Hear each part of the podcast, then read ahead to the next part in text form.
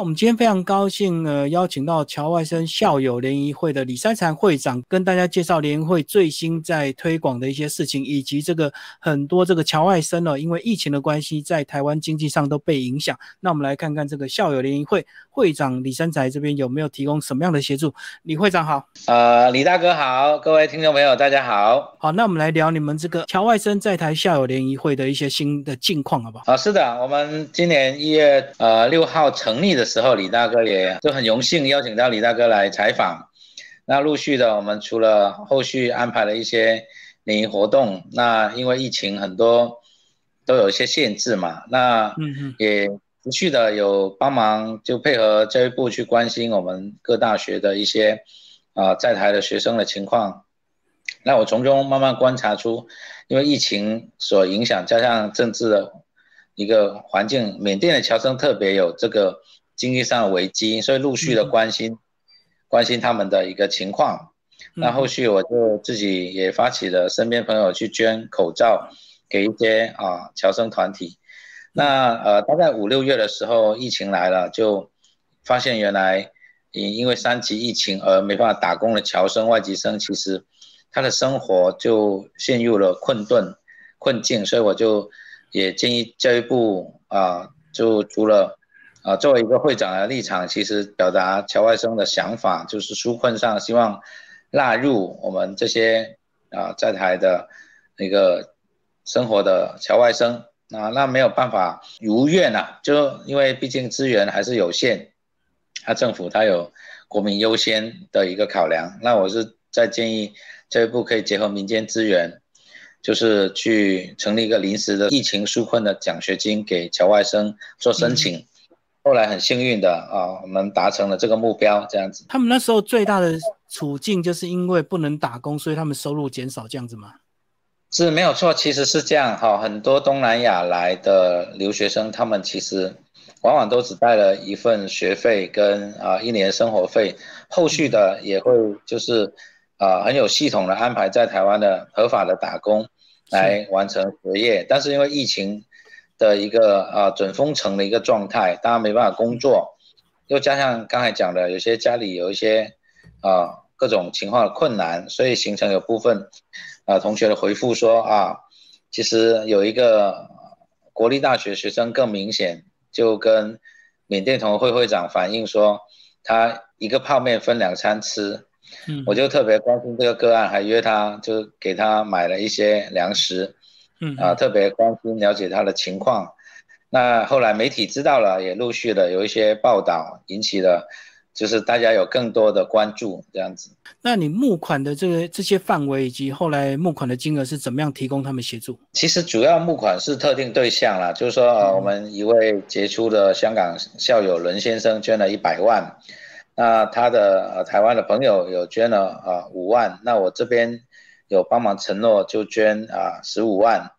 那总共有一百二十万的一个基本的额度，我们就开展了这个就是呃执行的一个部分，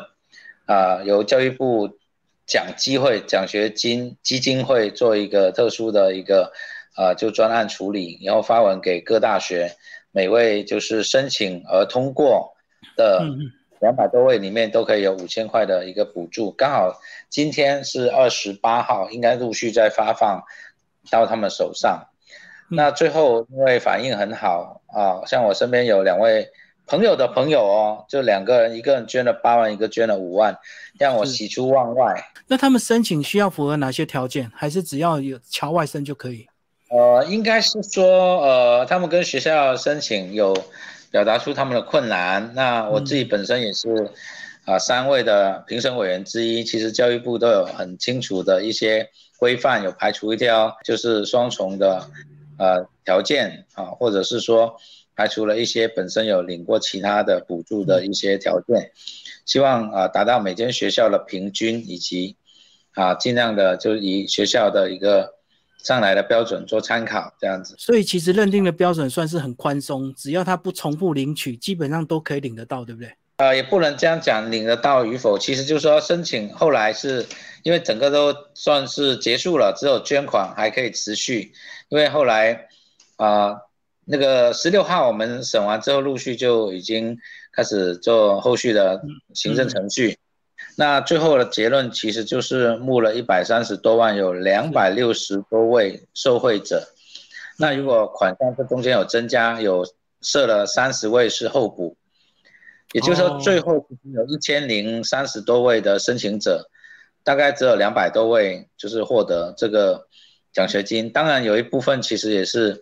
学校提供的资料不是那么完善，所以基本上几乎都把你们募的款都全部发放出去就对。哎，绝对是啊，因为这个这些钱都是为他们这些啊疫情影响的侨外生啊所募来的，一定会全部都发出去这样子。嗯，那会长你本身说你是评审委员之一哦，那你大概你着重的点大概在哪里？着重的点其实教育部他都有做一些整理，就是说就学校提供的一个个案做参考了。那我们跟其他委员有特别提到。希望每一间学校都起码有一位做代表，也就是说，啊那个呃广泛性，但是有一两间学校有点就夸张啊，就完全就再送上来资料也没有特别的加注，我们就很难判断说学校对于学生的那个状况的评估。但是刚才讲的，就是作为评审的，我我我跟一位来严妙贵老师特别提到，就是希望每间学校都有一位。以上这样子的一个情况，符合更广泛的公平性。那另外一个更特别的是，像我们有一位陈仲志老师，他捐了五千块，指定给中原大学的学生，但是中原大学的学生竟然没有人申请，真的觉得呃，就对国外的招生啊，其实我们的呃高等院校除了呃招生的时候的呃美丽的一个愿景啊，一些延迟啊，实际上在困难的时候。才是真正的，就是表达出他们的一个真正的态度，嗯，的一个时时刻啊。那会长跟我们讲啊，因为这个疫情可能还会持续好长一段时间，那这一次只是紧急给他们提供协助，未来有没有比较长期的做法？是这样，政府当然有政府的措施，包括他对于学费的减免的建议，啊，这个部分都有行政的呃相关的一个救援的系统。那我作为一个这个样的一个年会的会长的角色，我当然会站在一些这样的立场，就会做一些呃我看见问题的一个建议。因为同时间，教育部也收集很多呃有关留台的一些评审呃评点制啊相关的一些政策的一些意见。那我也收集了呃各个领域所得到的一些资讯建议，呈报给相关的我们的国际师。教育部的国际师作为，嗯嗯，好，就是未来的一个参考。那我想这个部分当然，呃，我们陆续也会关注。重点其实是呃引起大家注意，我觉得这一点是蛮好的。后来听说缅甸同学会，呃，缅侨协会他们陆续也发起他们内部的啊一个一个募款跟救助系统。我觉得这个其实蛮好的，就说民间跟政府一起努力去解决一些。共同的问题，毕竟五万多的侨生、外籍生在台湾，其实如果发展的好的话，其实是我们连接世界很好的一个民间大使的一个角色跟桥梁啊，就可以补足台湾的一些青少年现在慢慢减少的一些人口红利问题，就对，把他们留下来。呃，没错，其实长远，其实这个联谊会呃，在教育部辅导成立，也是希望说服务更多未来会留在台湾发展的这些。啊，校友的一个需求，嗯，那长远哈，其实就是呃，希望更优质的，呃，人才成为新台湾的新公民嘛。那眼前其实是啊，也很重要，就是说照顾好啊这些海外来的学生，让他们觉得台湾更多的温情，然后有呃更有就是能量去克服他们身。身边面临的困难，因为其实每一个人漂洋过海，其实都是蛮辛苦的啦。然后联谊会是从今年一月成立到现在，已经呃将近八个月的时间了。除了这一次的紧急纾困的这个方案，之前大概还有进行哪一些这个服务？好，OK，其实像呃一月我就在高雄就举办了那个岁末的一个参会，其实当时也蛮感动的，就是。有屏东大学的泰国的博士生来到现场，然后还跟我说：“会长，会长，你怎么会想到来这里看我们？”突然觉得那种感觉就是，你知道吗？老师，你会不会回来那种感受？因为我第一个呃做会长的感受就是北中南，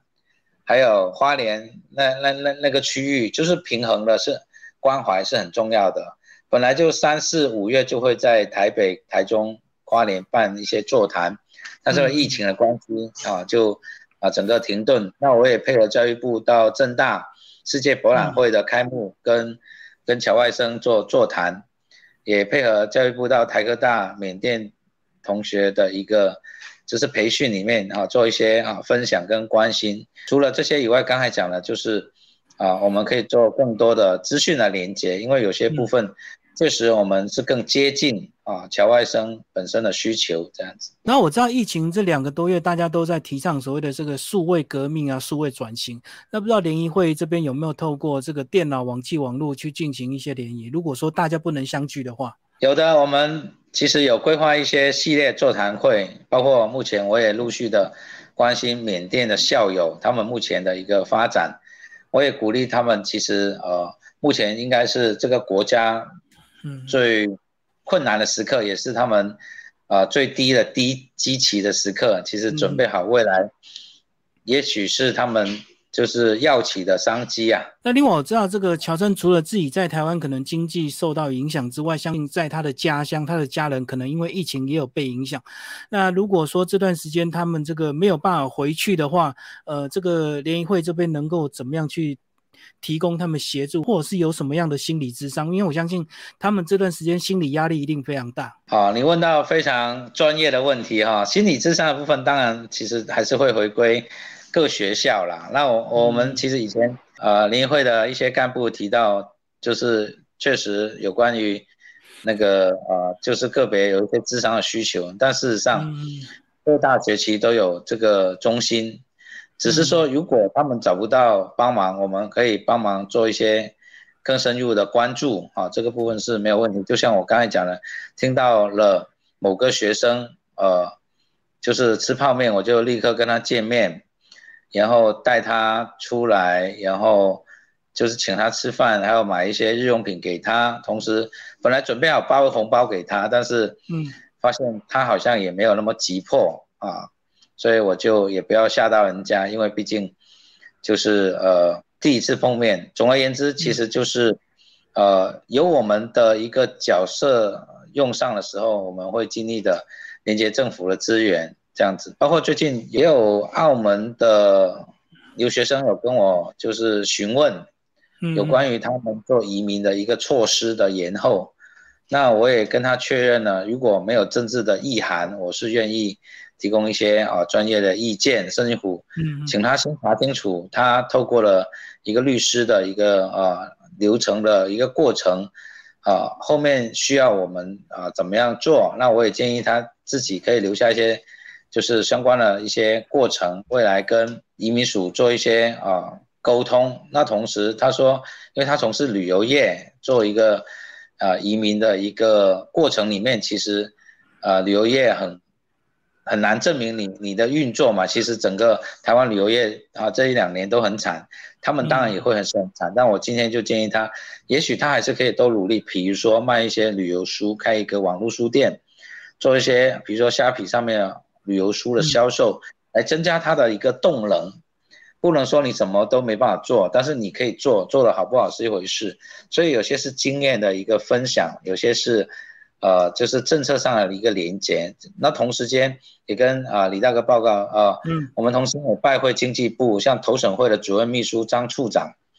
他也来啊，我们高教师啊做拜访，我们也陪同师长做一个这样的交流。所以投审会其实也很重视我们的留台的人才，因为疫情啊，这个很多方式改为线上，但事实上我们刚才讲的有关于缅甸，有关于啊一些侨生。我们都都特别的关注，那其他的国家啊，包括泰国的啊，也有一些资讯的一个分享。比如说，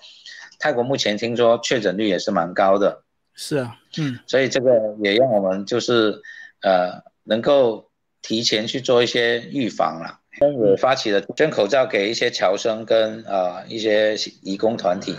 这个呃，应该也过了一阵子了，所以我就没有特别在放在心里面。这个纯粹是我个人在做的。会长，接下来讲一下你个人，其实你的本业也受到非常大的影响，包括这个补习班目前也是停业状态。你要不要讲一下你个人怎么样来应应这次的疫情，以及你用什么样的心态来持续的去关注这些呃侨外生？因为等于你自己其实也是 泥菩萨过江啊，也是有受影响。确实没有错了，李大哥，谢谢你带起了这个很重要的一个点，就是说我自己其实在一呃五月初还蛮忧虑的，因为我是怕万一封城了，我们没有追上了线上教学怎么办？整个可能会散掉。但是当发生以后，我发现很感谢我们的老师，大家都很。努力的去维系学生，学生也很配合，几乎没有人主动要求退费。嗯，也就是说，大家都很理解，也很赞成我们。让我慢慢的，就是当机立断，先砍掉一些教室，因为有些是新租的，比较没有那个叫做人情包袱，减少规模。对，后来不断的疫情的一个发展，也跟有些房东协商，有些是给半年的半价，有些退租就不扣我的押金，就是感觉蛮温暖的。很快我们也转换起来，同学有不愿意，完全不愿意做线上，到半个月后，有三五十 percent 的同学愿意变成线上学习，所以我我们就慢慢也克服的，刚好政府也。也确实蛮感谢的，因为去年有贷了一些费用纾困的贷款下来，留着今年就是没有乱花了，就留着今年用，也等于是利用了整个就是良性的循环的一个发展的趋势，我自己克服了，那也从自己的克服的幸运哦，感觉到其实呃，同理而言，其实学弟妹有他更多的困难，所以我就等于是把别人上天对我的眷顾转化为我对。其他的一个族群的关心，比如说五月十四号，我就率先捐了一箱口罩给我的母校调大先修班，另外也第二天也捐了一箱给戏子的一个地方的一个啊协会。为什么要强调这个？其实主要是说我的心情很简单，我要关心新住民侨外生，也关心外地。同样，我是赛恩基金会的董事，也是家福的福幼委员，所以我常常觉得就是。我没有归类为什么人是自己人，但是能够看到的，就是布施的地方，我们一样会布施。那我自己，你也知道，就是说我在从事就是教育十六年了，所以一路过来都还算是关关难过关关过，所以我对未来充满了信心。甚至乎我自己另外一个品牌就是东南亚语言教学的就地学堂，